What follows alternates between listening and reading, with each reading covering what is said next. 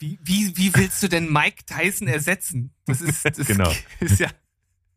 Mit Evander Holyfield.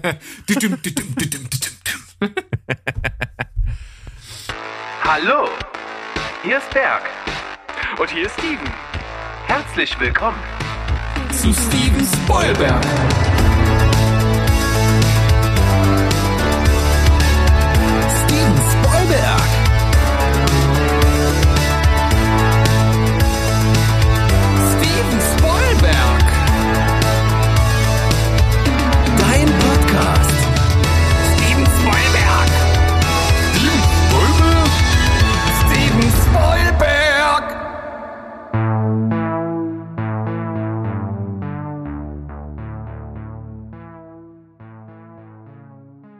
Heidi ho, Welt da draußen. Wir sind zurück. Steven Spoilberg, euer liebster Film- und Serienpodcast aus dem schönen Leipzig, ist am Start und mit dabei natürlich der Steven. Hallo. Jo, jo, jo, das bin ich. Ich bin die gute, die helle Seite von Steven Spoilberg und natürlich mit dabei auch der liebe Berg. Hallo, Bergchen.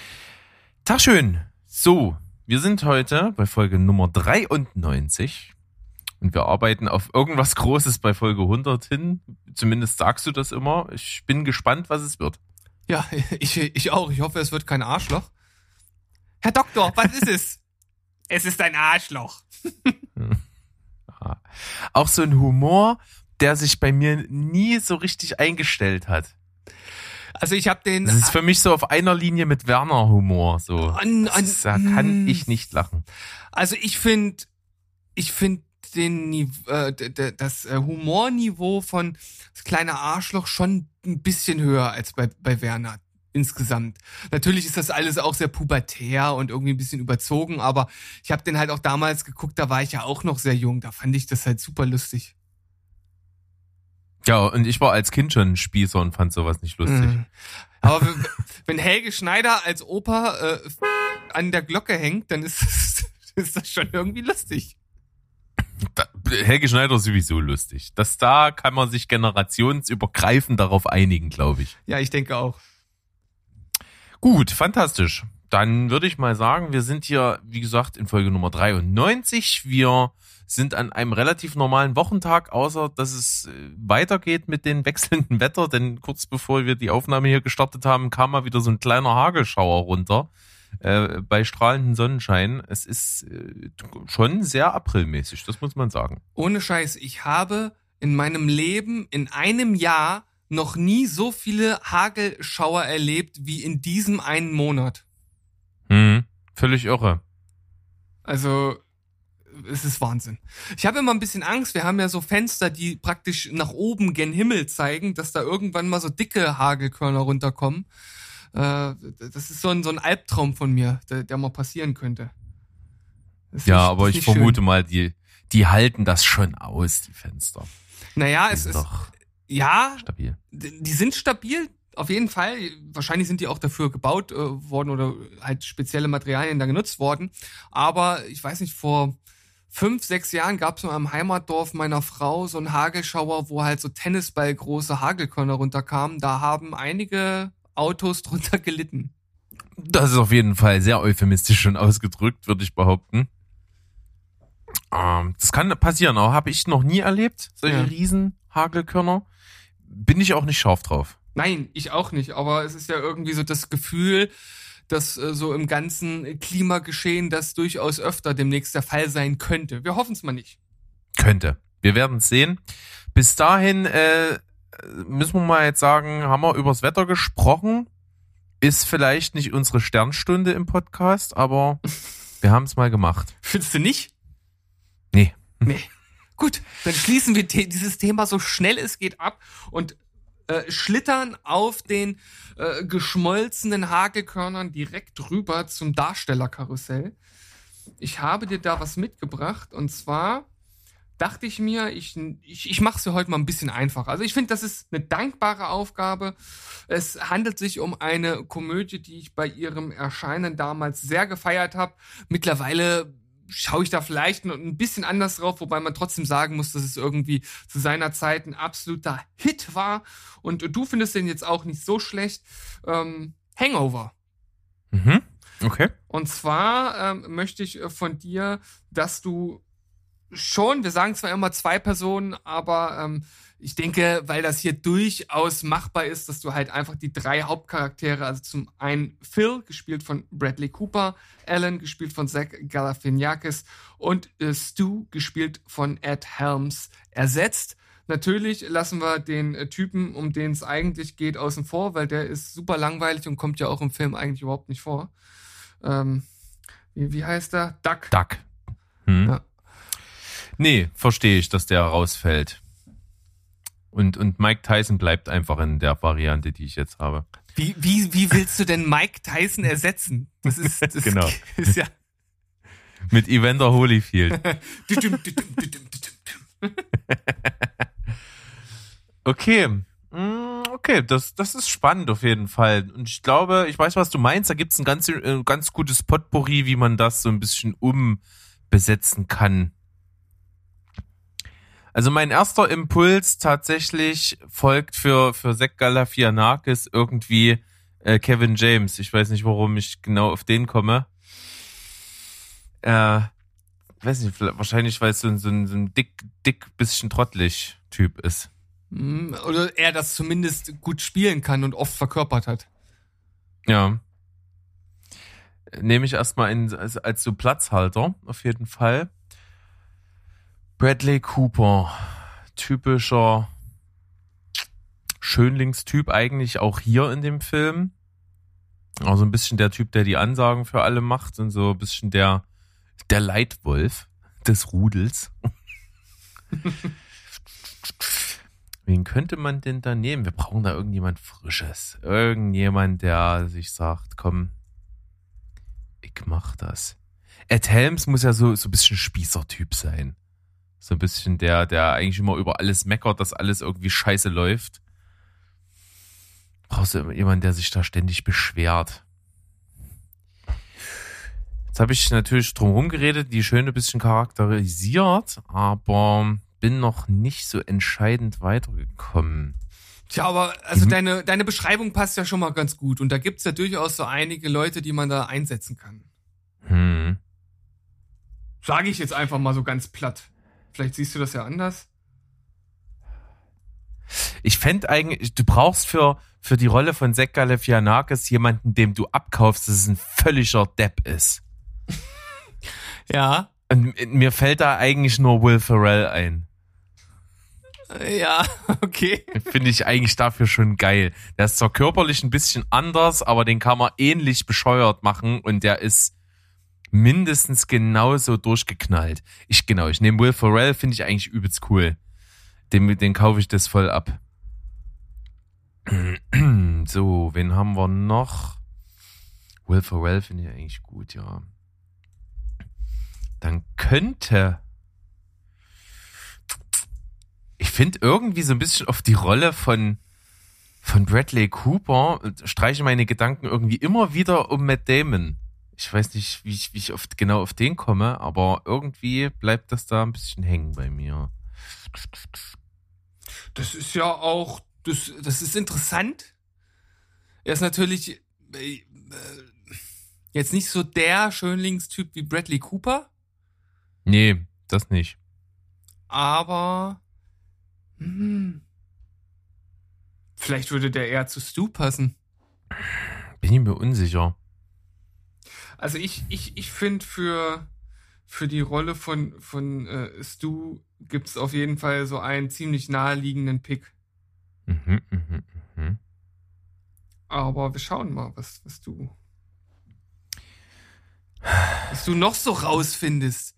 Ja, es du- ist auf jeden du- Fall. Ich, ich dachte, das ist hier für dich, da geht's so zack, zack, zack, aber äh, der Motor stottert. Die, äh, die Zuhörer sind schon eingeschlafen.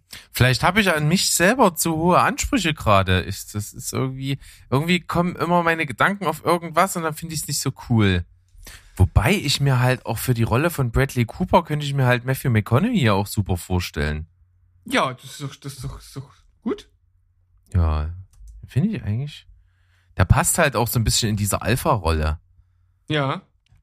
Gefällt mir. Den nehme ich jetzt. Matthew McConaughey nehme ich. Ich nehme auch Will Ferrell. die Kombi ist schon mal Killer. Auf jeden Fall. Gab's das schon mal in einem Film? Ich glaube nicht. Nee, ich, es wäre mir jetzt auch nicht äh, bekannt. Jetzt brauchen wir noch irgendjemanden, der, der so ein bisschen spießig ist und sich immer beschwert.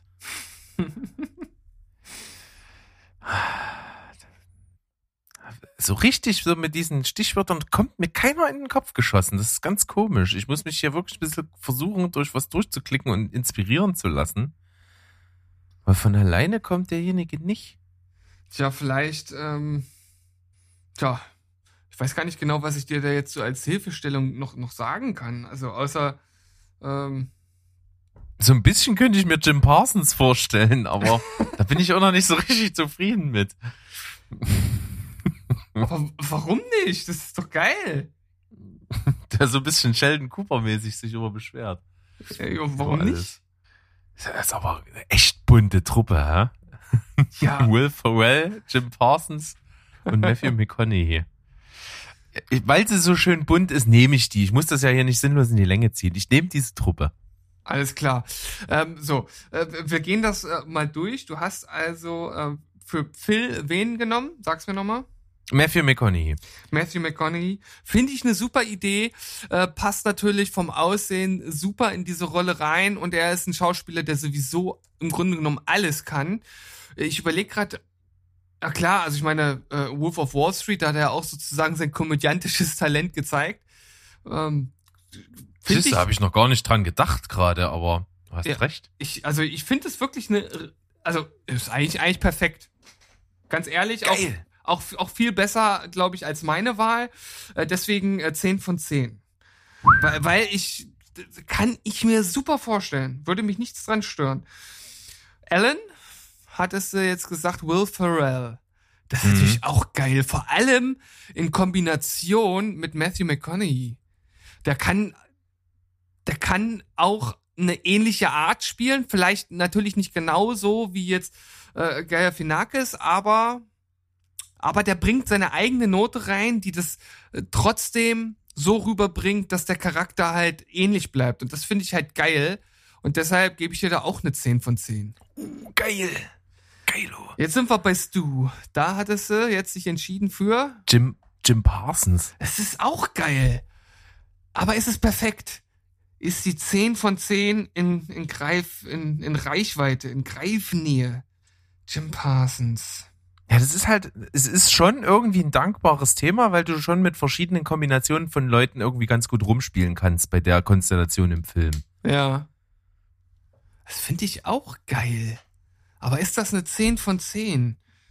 Also wenn man einfach mal davon ausgeht, dass ja auch Ed Helms jetzt nicht der größte Schauspieler unserer Zeit ist, selbst nicht der größte Comedian oder ähnliches, äh, ist es natürlich auch gar nicht so schwer, ihn eigentlich zu ersetzen. Und in dieser Hinsicht, also wenn ich das so argumentiere, glaube ich, dass Jim Parsons ihn zu 100% ersetzen könnte. Und dann wäre ich, ist doch gut. dann wäre ich auch bei einer 10 von 10 eigentlich. Nach dieser Bin ich jetzt ein Logik. bisschen, bisschen sehr überrascht hier. Bin Naja, ich jetzt ein bisschen ich- platt. Ich weiß auch nicht, ob ich jetzt gerade zu großzügig bin oder nicht, aber ich kann mir, also die Dynamik der ersten beiden, das, das ist, glaube ich, bares Gold. Ich weiß halt nur nicht, wie die drei zusammen funktionieren. Also vielleicht machen wir es so, dass du insgesamt eine 9,5 bekommst. Ja, damit kann ich, glaube ich, ganz gut leben, weil ich ja selber auch gesagt habe, dass diese Truppe sehr, sehr bunt zusammengemischt ist. Ich bin mir gerade sogar nicht mal sicher, ob überhaupt mal zwei von denen in irgendeiner Kombination mal was miteinander in einem Film gemacht haben. Also erstens, da bin ich mir auch nicht sicher. Und zweitens, das kannst du mal so annehmen oder hinnehmen. Das ist ja wohl eine super Bewertung, wie ich finde. Absolut, absolut. Ich bin selber ein bisschen überrascht. Ich bin noch geschockt. Ich stehe noch völlig unter Schock. Unter Schockstarre.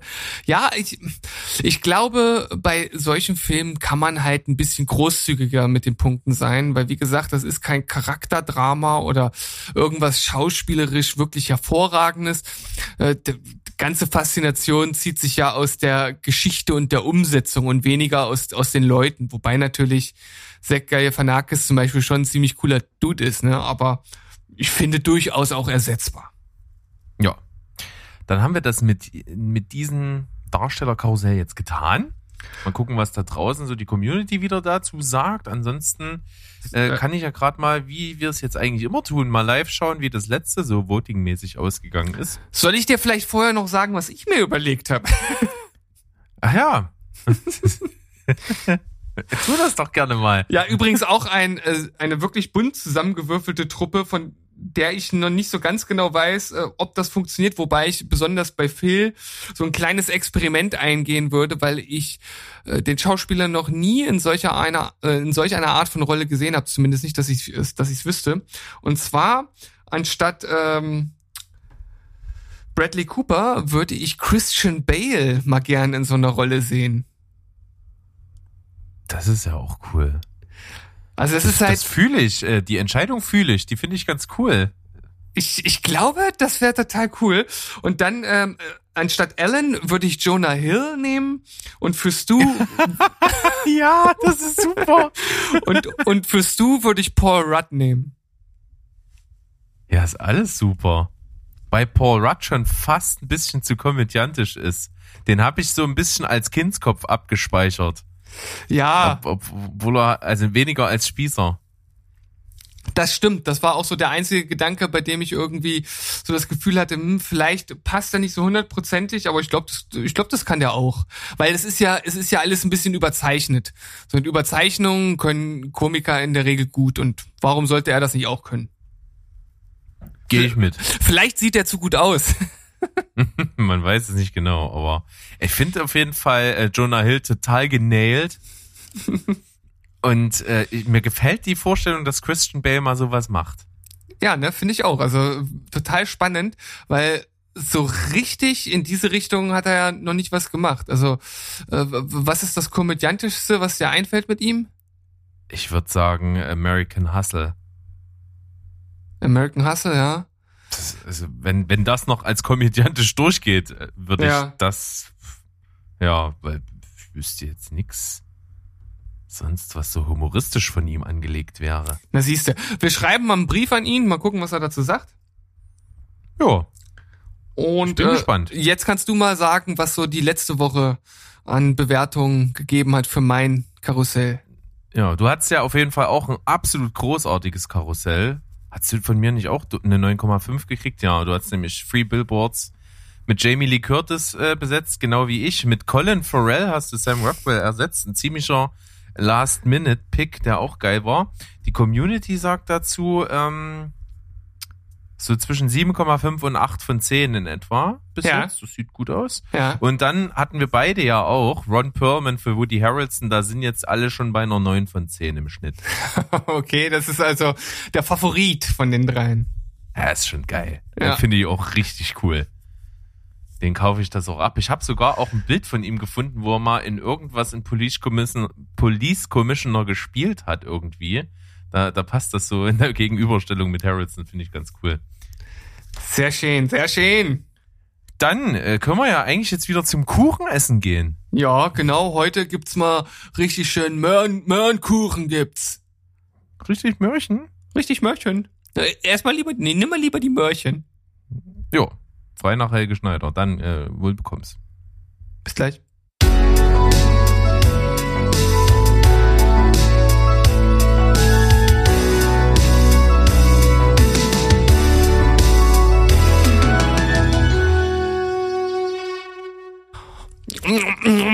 Da sind wir zurück. Ich, ich schluck gerade noch das letzte Stückchen Kuchen runter. Oh, Berg, und was gab's bei dir heute? Du bist so ein geiler Typ, ey. ähm, bei mir gab es zum Mittagessen Döner. Döner macht schöner. Oh Gott, Steven. Ich, Ich rieche auch entsprechend. Cool. Ähm, aber das macht nichts. Ich sitze ja alleine hier in dem Kapuff. ich wollte gerade sagen, zum Glück gibt's noch kein Geruchsinternet oder Geruchs-FaceTime, Skype, äh, Messenger, Videobotschaften. Was es nicht alles gibt. Das wird uns in Zukunft auch ereilen, gerade wenn dann ähm, James Cameron sein, sein neues Avatar 12D ins Kino bringt. Da ist das okay. alles mit dabei. 12? Ich dachte 23D. Ach, irgendwas mit D. Irgendwas mit D. Ja, Doppel, Doppel Steven. D. Steven, du bist so doof. Steven, bitte. Gibt's jetzt einen neuen Podcast, der heißt Doppel D. Ach, und worum geht's da? Äh, Gossip. Äh, und zwar machen den ähm, Lilly Becker. Hm. Nee, Sch- heißt die Lilly? Doch, Lilly Becker. Und äh, Benjamin Bienick. Heißt er? Ja, der, der Society-Experte von Sat 1. Um Gottes Willen. Warum weißt du sowas? Weil, weil das im Frühstücksfernsehen promoted wird, was ich Das gucke. hab ich mir gedacht, dass das so ist. Aber unglaublich, äh, also das turnt mich so unglaublich ab. Ich weiß gar nicht genau, äh, was ich dazu sagen soll. Ich finde die äh, Lilly Becker ja gar nicht so, so sehr unsympathisch. Mich, mich stört nur extrem, ähm, oder was heißt stört nur extrem? Ich finde es anstrengend, ihr zuzuhören. Weil ich finde, ihr Deutsch ist auch nach so vielen Jahren, wie sie eigentlich können, äh, können, Deutsch sprechen könnte, irgendwie noch nicht so ausgeprägt, dass es so ein flüssiges Reden wird. Also die, die schmeißt unglaublich viele englische Wörter dazwischen Hm. und hat auch so eine komische Art, äh, so, die spricht sehr gebrochen Deutsch und das finde ich irgendwie anstrengend, dem zu folgen. Ja, ich finde halt einfach äh, die Thematik unglaublich uninteressant. Also Gossip und Boulevard interessiert mich halt äh, nicht so sehr.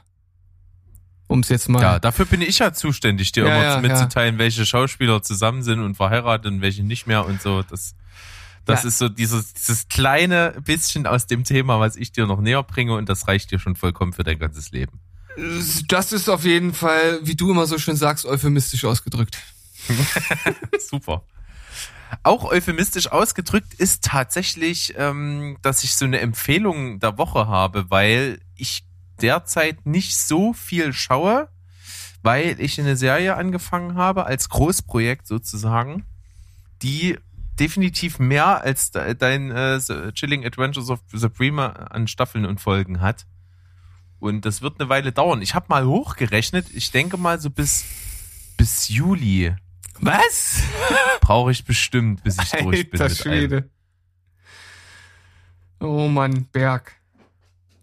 Und bis dahin. Was mich davon abhält, äh, auf jeden Fall äh, nicht ganz so viel Filme zu gucken. Trotzdem sind es bestimmt so ein, zwei, drei die Woche. Mal, je nachdem, wie es passt. Aber viel Serie aktuell. und, und du willst uns sozusagen bis dahin im Dunkeln lassen, um was es geht. Genau.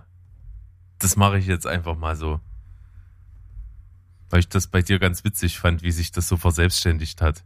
Ja, ja, ich, ich weiß, ich habe das ja so aus so einer Laune heraus so spontan gemacht und wusste nicht, was ich damit lostrete.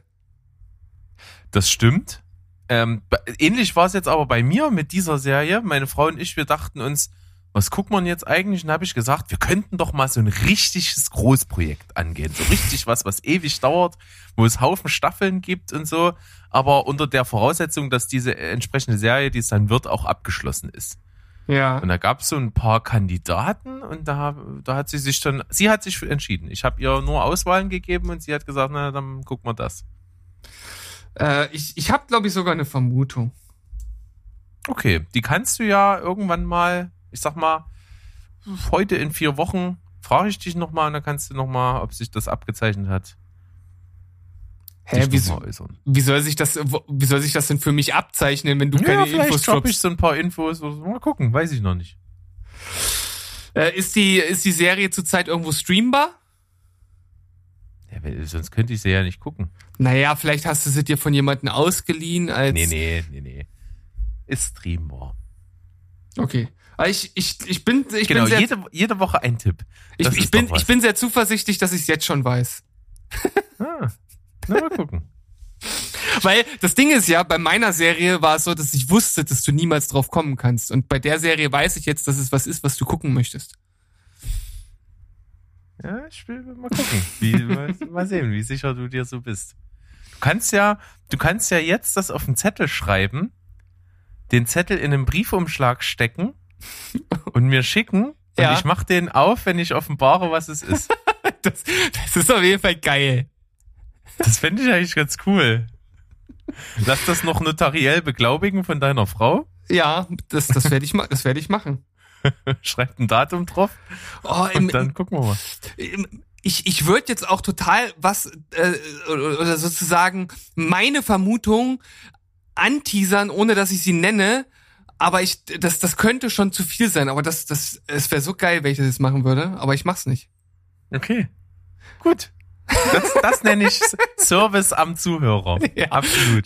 Wir reden um den heißen Brei herum und keiner weiß, worum es geht. Das ist Hammer. Aber nicht zu knapp. Nicht zu knapp.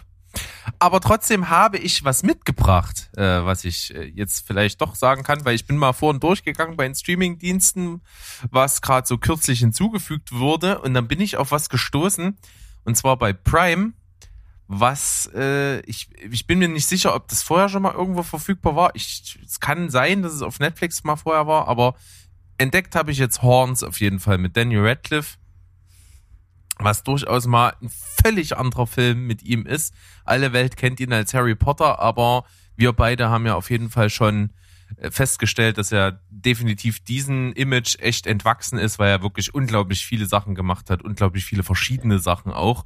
Eine davon ist Horns, extrem abgefahrener Film. Man könnte es fast irgendwie so ein bisschen als Coming of Age betiteln, obwohl es das gar nicht so ist. Es geht irgendwie so um eine Transformation von ihm zu so einem Teufelswesen und im Hirner so wachsen. Das ist sehr witzig eingebettet so in seinen Alltag und das kann man sich durchaus mal geben. Ist ein richtig cooler Indie-Film mit einem Daniel Radcliffe, den man so noch nicht gesehen hat. Wie viele Punkte würdest du da denn raushauen? Oh, da muss ich mal gucken, was ich damals gegeben habe, aber ich glaube, es war jenseits der 7,5. Naja, Also schon doch im oberen Segment definitiv. ich, ich schau mal kurz, was ich dem Film gegeben habe, denn ich habe den ja auch schon gesehen. Haben wir den zusammen in der Sneak damals gesehen? Nee, ich glaube nicht. Äh, ich habe den noch gar nicht bewertet. Ich weiß aber, dass ich ihn gesehen habe. Hm. Ja, ich auch nicht. Fällt mir gerade auf. Hä? Sehr seltsam. Das war zu einer Zeit, wo ich glaube ich noch nicht so hinterher war mit, mit hier bewerten und so. Da, Hm. da findet sich ab und an mal immer mal wieder so ein Film, der da durchgerutscht ist. Aber witzig, dann muss ich den jetzt wohl oder übel mal wieder gucken. Nö, dann, dann mach doch das einfach mal und dann kannst du ja nochmal nachschieben, ob das bei dir immer noch in dem Bereich liegt. Das mache ich. Cool. Was gibt's bei dir die Woche?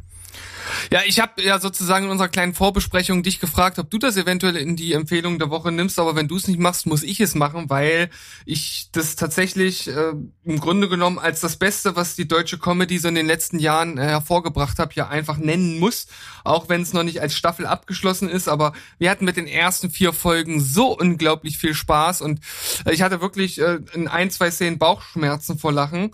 Es handelt sich um LOL, Last One Laughing, die neue Serie von Bully Herbig, wobei man sagen muss, dass das Ganze auf einem Konzept beruht, was es schon in anderen Ländern gibt. Das heißt, es wurde einfach für den deutschen Markt eingekauft und als Host sozusagen mit Michael Bully Herbig besetzt, den ich ehrlich gesagt in den letzten Jahren gar nicht mehr so geil finde und auch durchaus sein Humor und wie er äh, so Klischees und Stereotypen nutzt, durchaus auch kritisch sehe, weil er letzten, End letzten Endes sich ja über diese Stereotypen lustig macht, anstatt halt andere Dinge als, als Ziel anzuvisieren. Das, das macht ja eigentlich äh, guten Humor aus. Aber das jetzt mal beiseite.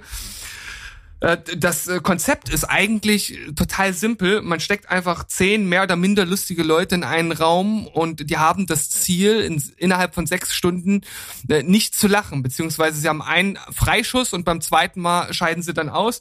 Und wie gesagt, das ist eine sehr bunt gemischte Truppe, die jetzt dabei ist.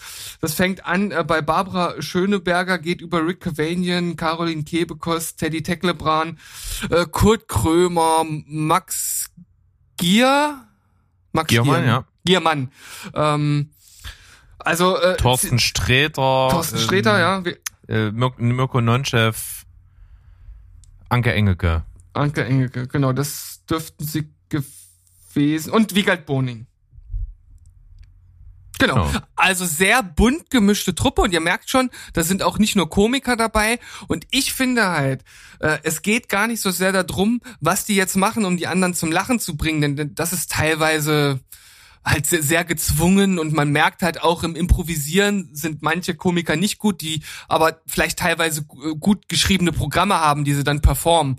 Aber hier geht's ja wirklich um äh, Improvisation und ähm, die Komik erschließt sich daraus, wie die anderen halt einfach auf Teufel komm raus mit Krampf nicht versuchen zu lachen und du halt den, den Kampf praktisch an den körperlichen Reaktionen ablesen kannst. Und das ist teilweise so brechend äh, lustig, dass, wir, dass, dass ich wirklich sehr, sehr viel lachen musste in den ersten vier Folgen. Ich bin mal gespannt, ob sich das äh, Niveau jetzt halten kann, wenn immer mehr Leute ausscheiden, weil desto weniger äh, dort in diesem Raum sind, desto äh, ich sag mal, einseitiger wird's dann auch. Aber ich, ich finde, das ist ein, ein super Konzept. Ich musste sehr viel lachen. Und auch wenn man die einzelnen Komiker nicht mag, glaube ich, dass man daran Gefallen finden kann. Weil ich war auch skeptisch und war dann äh, recht überzeugt. Du nicht ganz so wie ich, aber bei mir steht es tatsächlich zurzeit auf einer 9 von 10. Hm. Also ich, ich fand es auch sehr lustig. Ich habe auch viel und laut gelacht, auch schon so viel gelacht, wie ich schon eine Weile nicht mehr bei irgendwelchen äh, Sachen, die ich mir angucke, gelacht habe.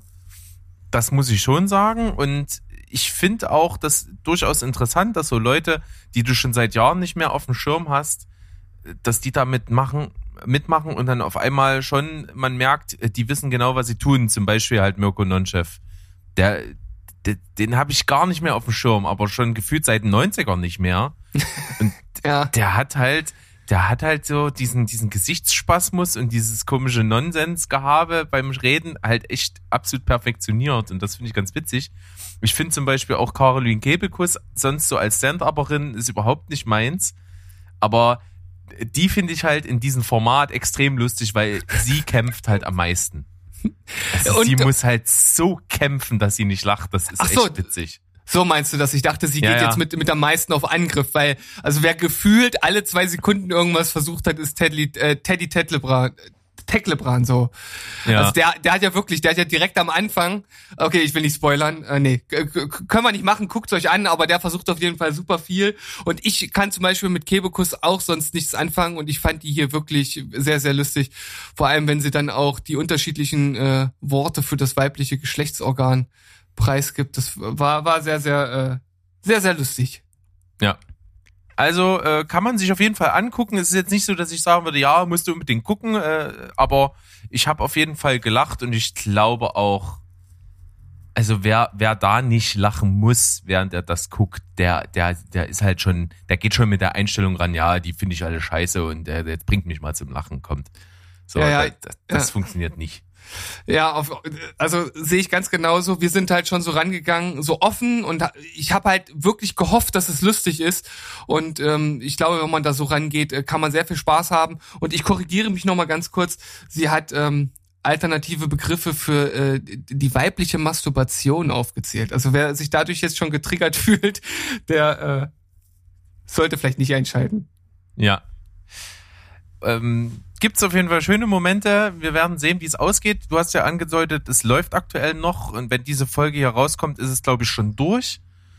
Ähm, ich glaube, letzten Donnerstag oder Freitag äh, war das letzte, was da rausgekommen ist, Finale. Mal sehen, wer gewonnen hat. Ich bin gespannt. Ich gucke es auf jeden Fall auch zu Ende. Ja, am, am Donnerstag kommt immer, äh, kommen immer zwei Folgen raus. Genau, dann, und. genau, dann ist es jetzt durch. Prima. Was ich äh, auch zu Ende geschaut habe, was ich nur so als kleinen Nachtrag nochmal ähm, bringen möchte, weil ich dann mit dem Thema kurz anknüpfen kann, ist, ich habe die letzte der Sonderfolgen von der zehnten Staffel The Walking Dead noch geguckt. Das ist tatsächlich auch nochmal so ein kleiner Aufmerker für viele, die vielleicht auf dem Weg jetzt irgendwann mal ausgestiegen sind bei The Walking Dead. Denn die letzte Folge beschäftigt sich quasi nur mit der Vorgeschichte von Negan. Ähm, das ist nicht mega innovativ und das ist auch nichts, was man nicht schon mal irgendwie gesehen hätte. Es ist aber trotzdem cool. Es ist cool gespielt. Äh, man, man reist in die Vergangenheit, äh, quasi, wenn die Pandemie gerade ausgebrochen ist und sieht so ein bisschen, wo der Ursprung von, von Negan ist, wie er dann äh, letztendlich in der Serie rüberkommt. Man sieht auch seine Frau und äh, das funktioniert ziemlich gut. Ist eine coole Origin-Story hat auch äh, so ein, zwei Gänsehautszenen drinne gehabt, gebe ich zu, fand ich richtig cool. Und kann man, wie gesagt, wieder halt so unabhängig gucken. Also wenn man wenn man so in, ich weiß nicht, wo das war, Staffel 7 oder was, wo er eingeführt worden ist, wenn man das halt übelst cool fand und dann aber raus war irgendwann, dann kann man das halt trotzdem gucken, weil es im Grunde genommen fast nur eine Flashback-Folge ist.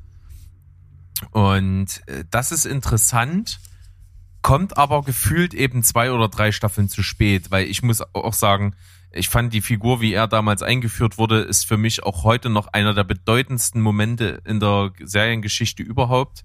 Es werde ich halt nie wieder vergessen, diese Szene, wie die da alle im Wald in, im, im Halbkreis hocken und er halt das erste Mal auf den Plan tritt, ist, ist eine Wahnsinnsszene. Die, die wird auch für immer irgendwie popkulturell verankert sein bei mir. Und ich fand es aber schade, dass die aus der Ambivalenz dieser Figur halt nichts gemacht haben. Also der hat sich halt gefühlt charakterlich null weiterentwickelt von da an. Äh, und jetzt kommt, wie gesagt, die Origin Story, die halt eine ganz andere Seite von ihm zeigt und das macht halt absolut Sinn. Und witzig ist natürlich, wir wissen, dass das damals äh, wahnsinnige Bedeutung hatte und er halt extrem beliebt ist als Figur. Und dann hat irgendwie H, äh, nee, nicht HBO, Quatsch, ähm, Fox hat eine Umfrage gemacht, direkt nach Ausstrahlung dieser Folge, wie denn die Menschen dazu stehen würden, wenn sie eine Spin-off-Serie von Negan machen würden. Da sind natürlich alle ausgerastet wie die Bescheuerten. Mhm. Und das bringt mich so ein bisschen zu diesen, ich nenne es jetzt einfach mal Spin-off-Gaga. Natürlich, wenn ich jetzt frage, ob ich aus, aus Negan eine Serie mache, na klar fangen alle an auszurasten. Mhm. Aber ob das am Ende Sinn bringt und ob das eine gute Serie wird und ob das überhaupt noch irgendwie eine Bewandtnis hat oder eine Daseinsberechtigung, das stelle ich jetzt hier einfach mal zur Frage. Ja, ich habe ja schon mal so ein bisschen angedeutet, dass ich Spin-offs in der Regel auch eher kritisch gegenüberstehe.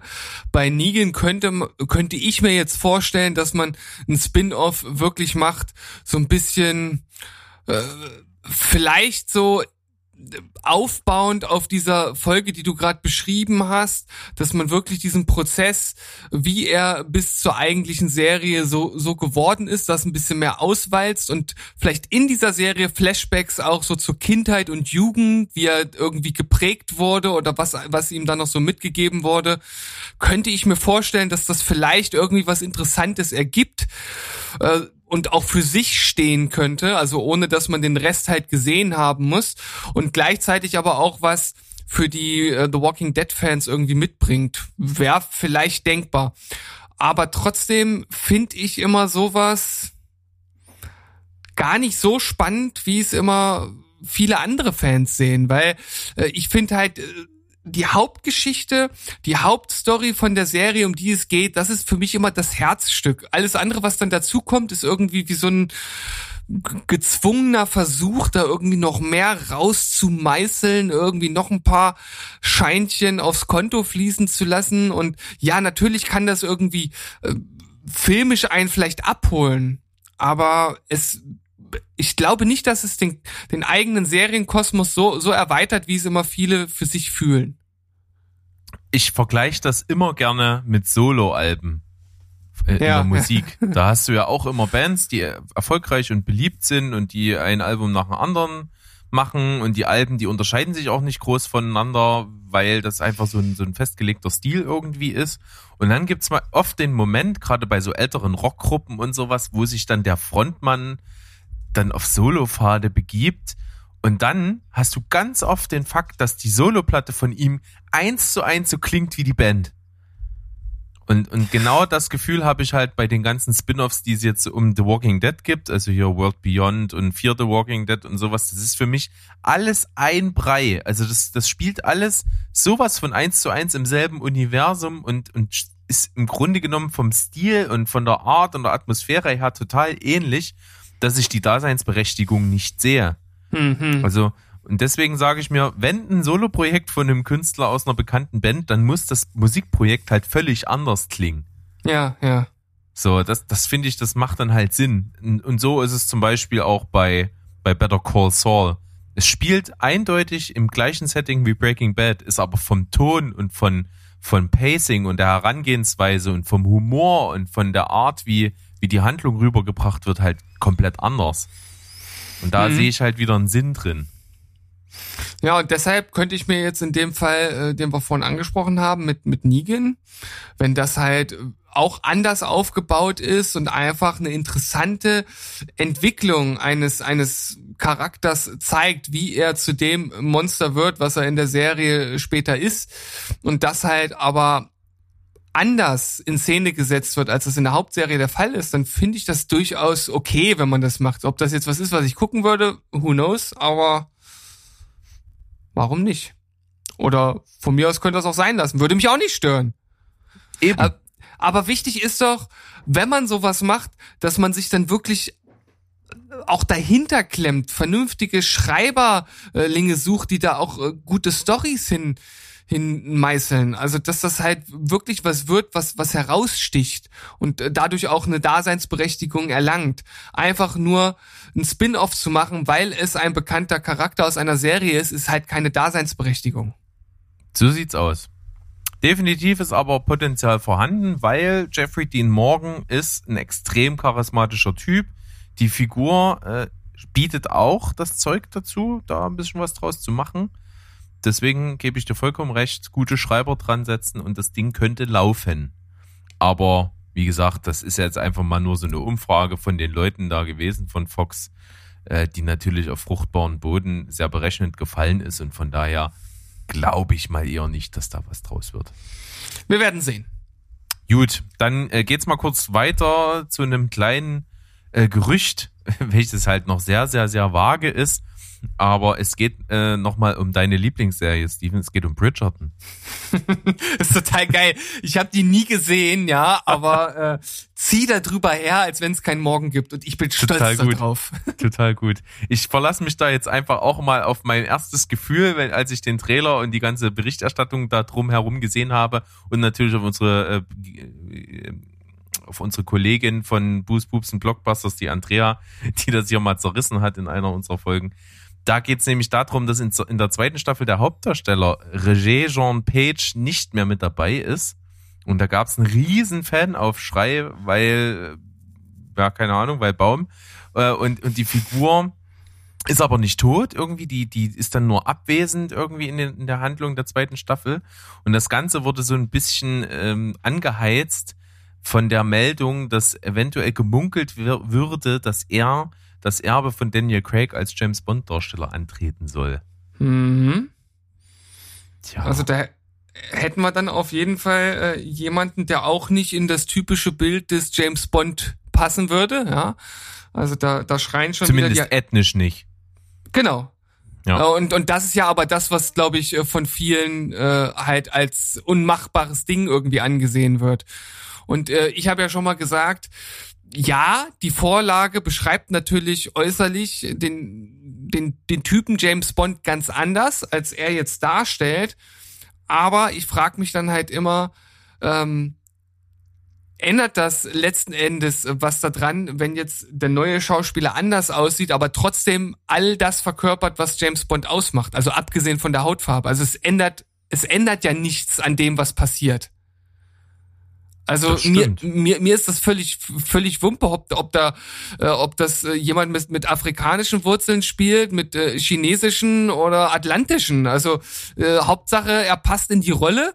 Und äh, ich kenne den äh, Knilch jetzt natürlich nicht, weil äh, ich habe ja wie gesagt Bridgerton nicht gesehen und auch ansonsten kenne ich glaube ich nichts, wo er mitgespielt hat. Aber wenn ich mir die Fotos anschaue, glaube ich, dass er so vom vom Typ her gut in diese Gentleman-Rolle, die ja eigentlich ein James Bond darstellt, passen würde. Natürlich passt er nicht, zumindest so wie er jetzt hier aussieht, in die Rolle, die Daniel Craig äh, vermittelt hat, also in diesen etwas bulligeren, kantigeren Typ. Ähm, aber ich kann mir das vorstellen, warum nicht? Ja, also rein so, ne, sieht aus wie ein Womanizer-Typ, der, da können wir einen Haken dran machen.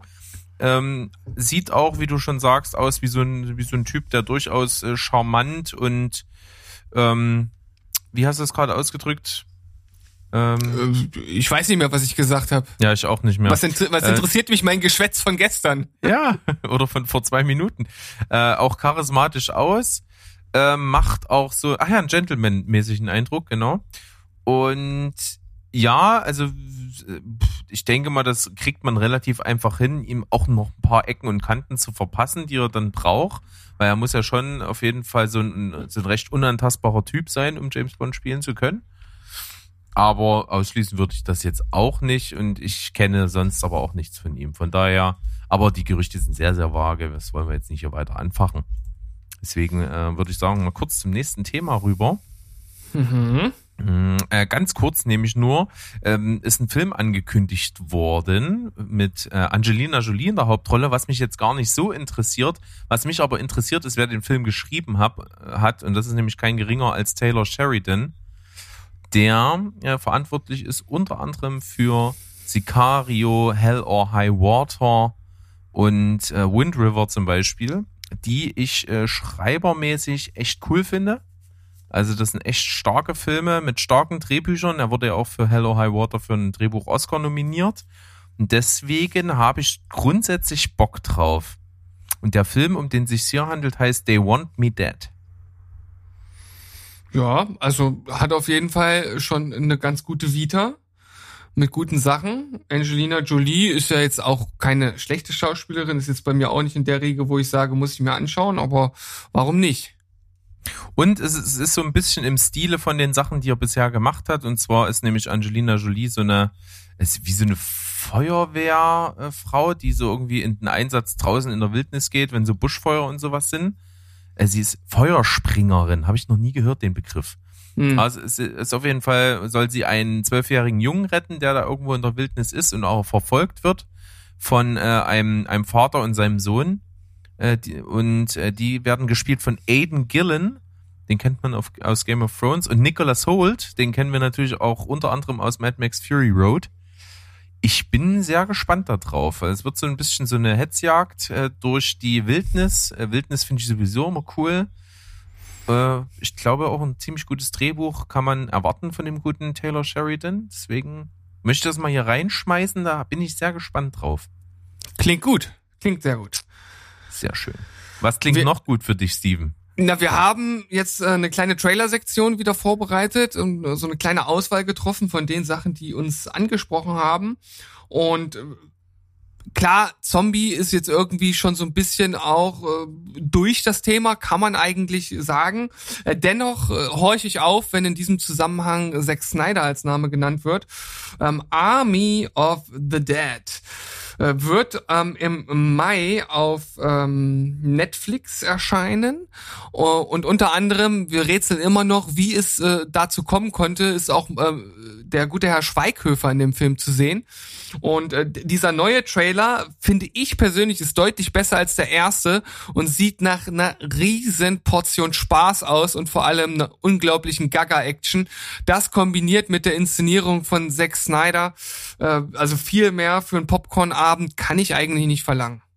Ja, sehe ich ähnlich. Äh, sieht aus wie viel Spaß, aber wie du schon sagst, absolut Gaga.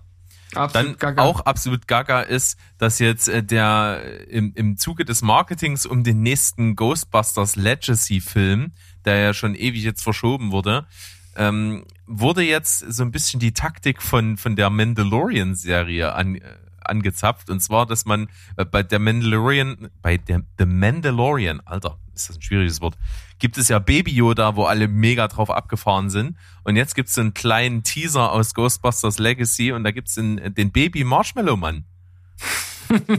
und diese kleinen Baby Marshmallow Männer, muss man ja sagen, es sind mehrere, die machen auch äh, sehr äh, perfide Sachen miteinander. Das ist fast schon ein bisschen verstörend, muss ich sagen. Ja. Trailer ist witzig und äh, im Trailer sieht man ja auch Paul Rudd, den ich äh, tatsächlich doch jetzt mittlerweile recht gut schätzen gelernt habe. Äh, Finde ich ein guter Typ.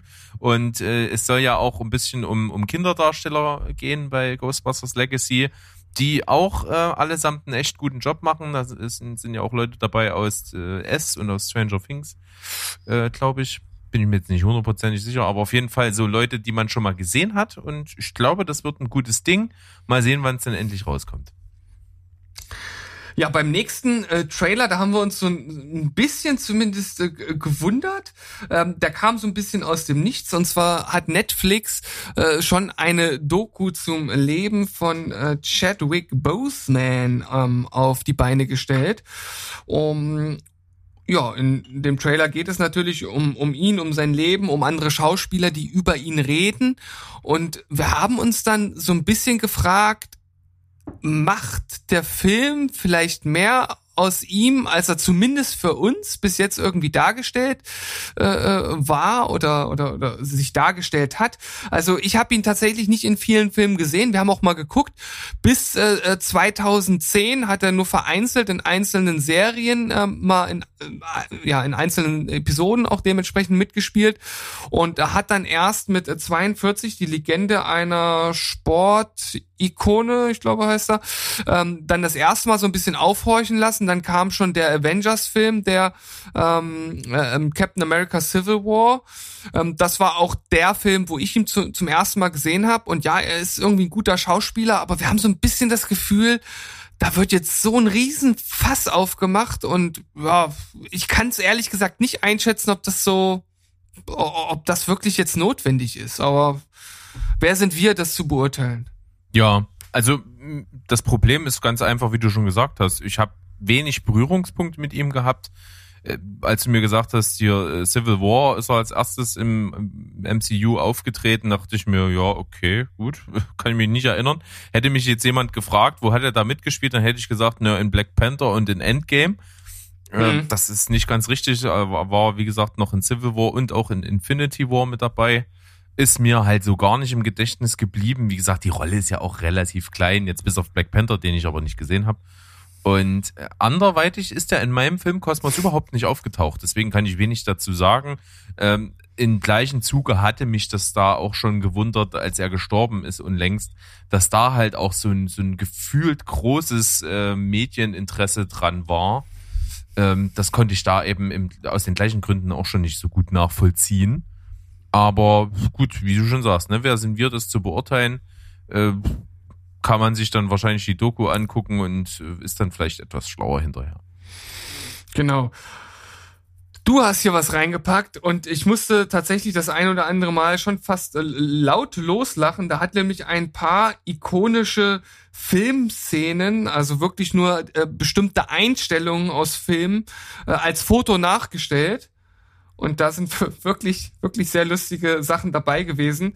Also ich fand, äh, ich, ich glaube, am, am liebsten oder, oder am, am coolsten fand ich zum einen äh, Phantomkommando. Da gibt's ja diese, diese Szene, mit, wo Arnold Schwarzenegger so einen Raketenwerfer auf, auf der Schulter hat und hier hat äh, der Typ dann einfach so ein Viererpack Küchenrollen auf der Schulter.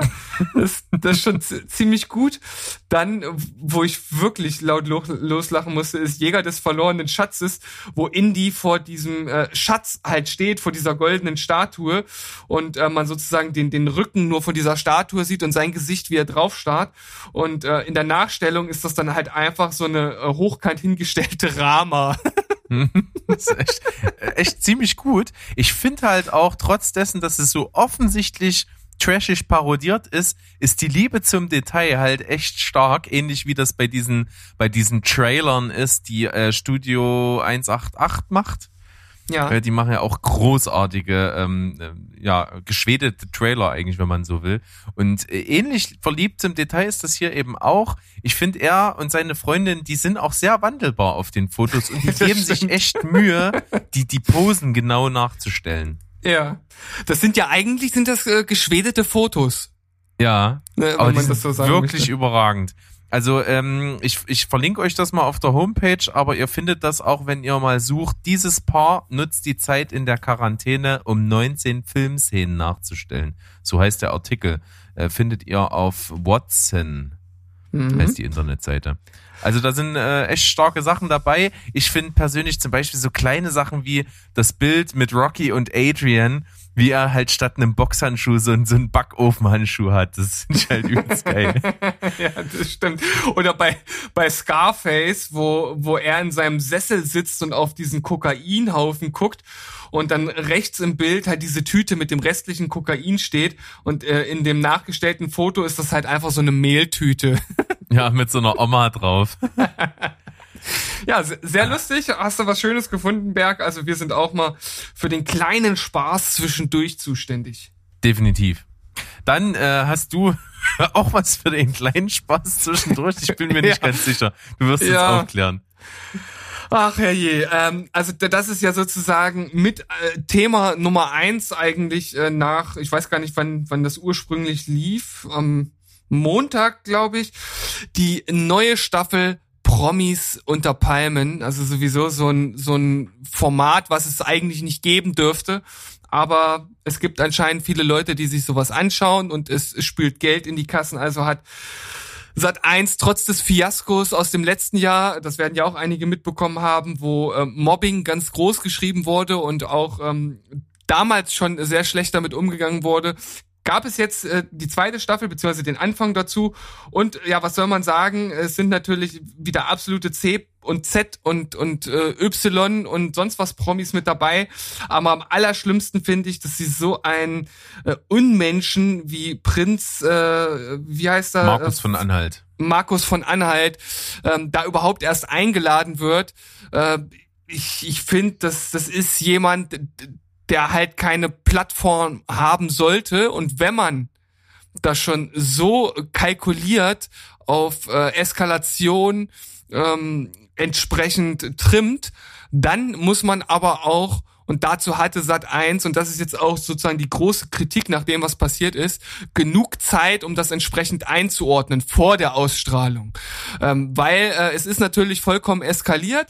Der gute Mann war ziemlich betrunken und hat halt äh, homophobe Äußerungen der alleruntersten Schublade von sich gegeben. Ist dann letzten Endes auch schon nach der ersten Folge dort rausgewählt worden.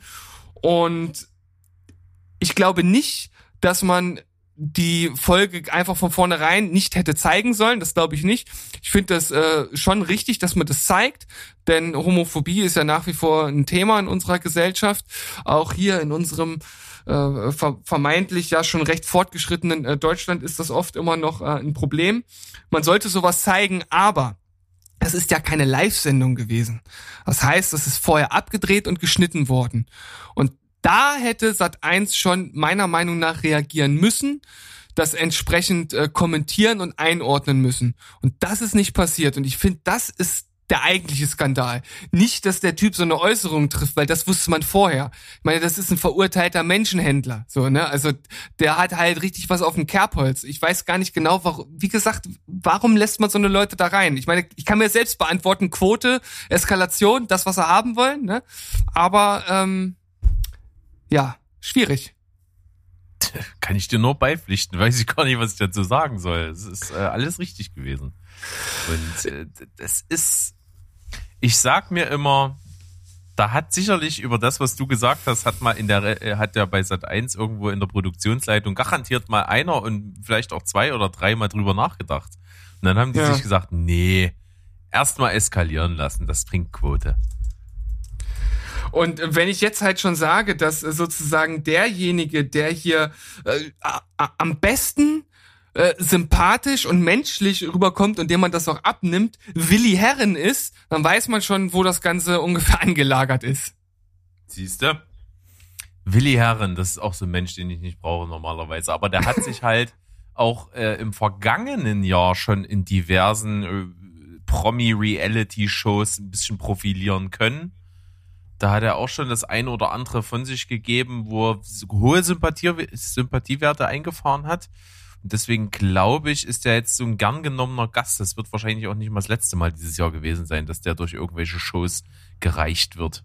Ja, also ich finde es auf jeden Fall äh, ja, erfrischend ist gut. Ich meine, ich habe das jetzt nicht in Gänze gesehen.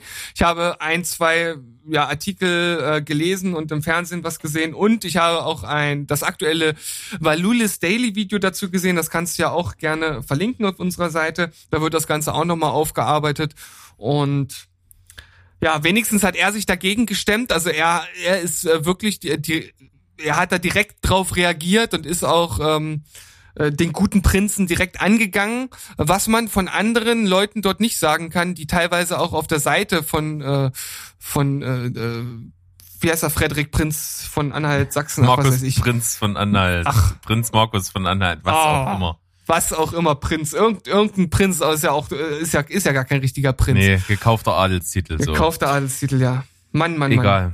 Um Gottes Willen. Aber äh, wir sind jetzt mal, äh, wir sind eine ganz Sparte jetzt hier, äh, ganz anderen Sparte hier unterwegs mit Steven Spielberg. Ist das der Wahnsinn? Demnächst mhm. laden wir uns die, die beiden Mädels von Pizza and Wine aus Leipzig ein. und machen mit denen eine Folge noch über Reality Trash TV. um Gottes Willen. Aber äh, dir ist dann schon klar, dass wir das auch alles nochmal gucken müssen, was so in den letzten fünf Jahren gelaufen ist. Ich würde lügen, wenn ich, wenn ich behaupten würde, dass es mir nicht einen Gen gibt, der, der sich sowas auch mal anguckt. also gerade äh, das Witzige war, ähm, letztes Jahr, irgendwo August rum, als ich Urlaub hatte, da war ich irgendwie in so einer Stimmung, dass ich irgendwie den Urlaub schon nutzen wollte, halt so komplett runterzufahren. Und da war mir in diesem Urlaub so richtig exzessives Filme gucken oder Serien gucken halt zu anstrengend. Und da, und da zu der Zeit lief auch gerade, gerade glaube ich, so Promi, Promi Big Brother und sowas. Da haben wir das halt abends einfach so nebenbei laufen lassen und uns davon berieseln lassen. Hm. So, und das, das hat auch teilweise so amüsante Züge, definitiv. Also es ist auch im, immer noch so der Gedanke, den es mal ganz, ganz ursprünglich gab, als so die erste Big, Big Brother Staffel aufkam, ist ja schon, dass es ja ein Sozialexperiment einfach ist welches mal mehr und mal weniger gut funktioniert, aber immer halt, egal wie es endet am, äh, so, so im Verlauf, es ist immer irgendwie lehrreich und man kann immer irgendwie was lernen über Leute und wie die sich verhalten. Mhm. Und das so in Kombination mit so Gruppendynamiken und so finde ich halt extrem spannend. Ich muss auch sagen, äh, letztes Jahr Promis unter Palmen habe ich auch so ein bisschen was mitbekommen. Da war ja halt dieser große Twist, den du angedeutet hast zwischen äh, Desiree Nick und Claudia Obers. Oberts. Ja. Und äh, ich finde halt, Claudia Oberts habe ich seitdem immer mal so ein bisschen in anderen Sachen gesehen ähm, und mehr von ihr mitbekommen. Da ist, ist ja auch mal, sage ich so, Fernsehsender und so sind da ja schon drauf aufmerksam geworden, dass die durchaus irgendwie polarisiert. Und ich finde sie halt total witzig, weil ich glaube, die ist hochintelligent. Die hat ja wirklich mit, mit richtiger Arbeit äh, sich ein Imperium hochgezogen und, und, und hat ja auch Geld ohne Ende die macht ja hier so, so Edelboutiquen und sowas. Äh, ich glaube, das hat sie nicht von ungefähr. Ich glaube, das hat sie wirklich als Geschäftsfrau halt hingekriegt und ist äh, und, und kann sich das halt leisten, so, sich so zu geben, wie sie ist. Und deswegen finde ich das witzig. Also ich könnte mhm. mich über die zerschießen ohne Ende. Die, die trinkt auch gerne mal ein über den Durst und redet dann Blödsinn und so. Und das finde ich aber irgendwie, irgendwie charmant und lustig. Ich, ich, das ist ein bisschen wie ein Unfall. Ich kann da nicht weggucken. Ist, die hat ja auch so ein Format jetzt auf, ähm, ich glaube auf TV Now oder auf Join oder sowas, äh, was sie im Fernsehen abgesetzt haben, glaube ich, so nach ein oder zwei Folgen, äh, ist, ist, wie sie halt in so einem Haus mit so Typen lebt, die, die alle ihr Mann werden wollen. So, das ist, das ist auch echt witzig. um Gottes Willen. Ach, doch, echt. Es ist, ist schon, ich habe so nebenbei das auch mal mitgeguckt und ich finde das schon lustig. Also unterhaltsam allemal. Also ähm, es gibt ja viele intelligente Menschen, die sich sowas aus ähnlichen Gründen angucken wie du. Eher so als Sozialexperiment. Einer der großen ist natürlich Kalkofe, der das ja jedes Jahr auch mit dem Dschungelcamp macht und das ja dann immer direkt äh, kommentiert. Aber ich muss sagen, ich kann mir sowas echt nicht angucken, weil das ist für mich Fremdscham pur und ähm, ich ich weiß auch nicht, ob ich daraus wirklich irgendwas für mich persönlich ableiten kann. Also man kann da was draus ableiten, ne, wie Leute miteinander umgehen und was da so passiert und sowas. Und das ist bestimmt irgendwie für Sozialforscher interessant oder halt für Leute, die sich so eine Trash-Granaten gerne angucken. Aber ich kann dem echt überhaupt nichts abgewinnen. Ich habe auch noch nie das Dschungelcamp geguckt. Das sind so Dinge, die einfach äh, nicht in meinem in meiner Komfortzone liegen. Ich muss sagen, dass ich da eher zu so anderen Formaten äh, tendiere, die einfach keinen wehtun, die aber ansonsten irgendwie keinen Mehrwert mit sich bringen. Ähm, also was meine Frau und ich tatsächlich äh, das ein oder andere Mal jetzt schon geguckt haben, äh, sogar manchmal ein bisschen, bisschen gezielt, wenn man sowieso irgendwie auf dem Sofa saß und dann gesagt hat, ah, ist wieder 18 Uhr, ähm, auf, auf Vox äh, First Dates. Kennst du das? Oh, das gucke ich auch gerne, ja, das mag ich. Das finde ich total, also das ist sowas, was Weil ich... Weil das auch, auch nicht so assi ist und es ist auch charmant. Nee. Genau, das ist das ist total äh, charmant. Äh, da kann man auch was äh, über das Miteinander von von Menschen äh, durchaus herausziehen und äh, oft ist das wirkt wirklich äh, charmant und so für zur Berieselung nebenher finde ich das äh, ein ganz okayes Format, ohne dass das irgendwie jetzt was Weltbewegendes ist. Ja, finde ich aber auch gut. Ich mag auch, ähm, ich habe einen Namen nicht parat, aber der, der das Restaurant leitet, den finde ich auch ziemlich cool. Den mag ja, ja, ich mensch, ist, menschlich total. Ja, der ist, der ist klasse. Das stimmt. Ja. Nee, äh, also das gibt's. Äh, ich finde es auch spannend, dass wir mal drüber gesprochen haben. Und ich, ich, ich bin da, wie soll ich das sagen? Also ich finde Psychologie unglaublich interessant. Also auch, auch bei den, bei den noch so absurden Situationen, die menschlich entstehen, gerade auch wenn so Streits eskalieren und, und wenn so, wenn so Verhaltensweisen so over the top sind und so alle weit von dem weg, was ich so denke, dann, dann fängt es bei mir im Kopf an zu rattern und ich versuche wirklich zu verstehen, warum sich die Person gerade so verhält und wie das zustande kommen konnte. Das finde ich extrem spannend aus so einer Psychologie-Ecke. Also so, hm. so, so Bergs Küchenphilosophie, da, da bin ich voll am Start. Ja, da, da reime ich mir wirklich so psychologische Grundmuster zusammen und das ergibt dann so schön Sinn für mich und das äh, macht mir irgendwie Freude. Und deswegen bin ich bei, bei sowas dann wie so, ein, wie so ein Schwamm. Ich saug das so auf und versuche das zu deuten und zu analysieren.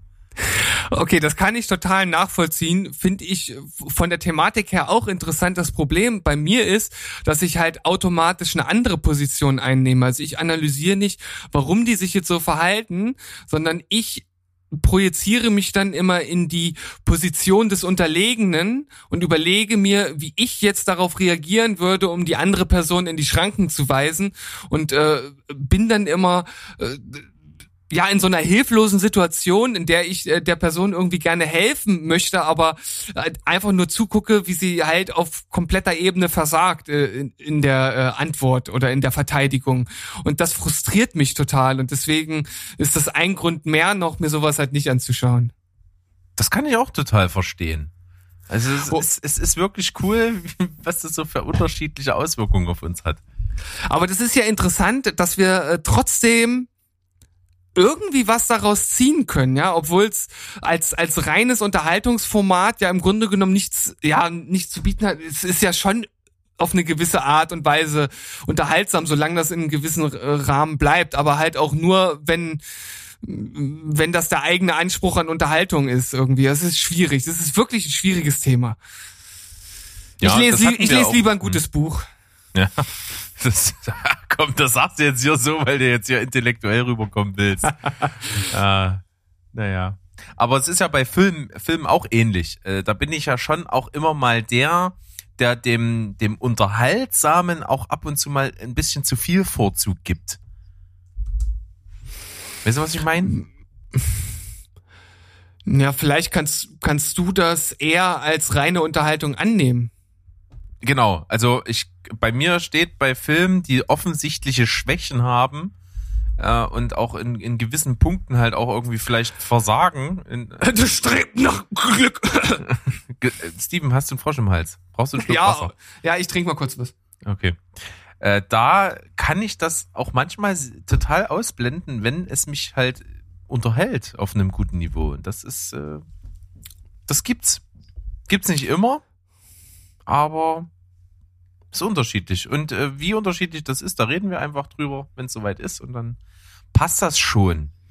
So, Steven, jetzt habe ich, äh, bevor wir die Folge beenden, noch was Kleines für dich.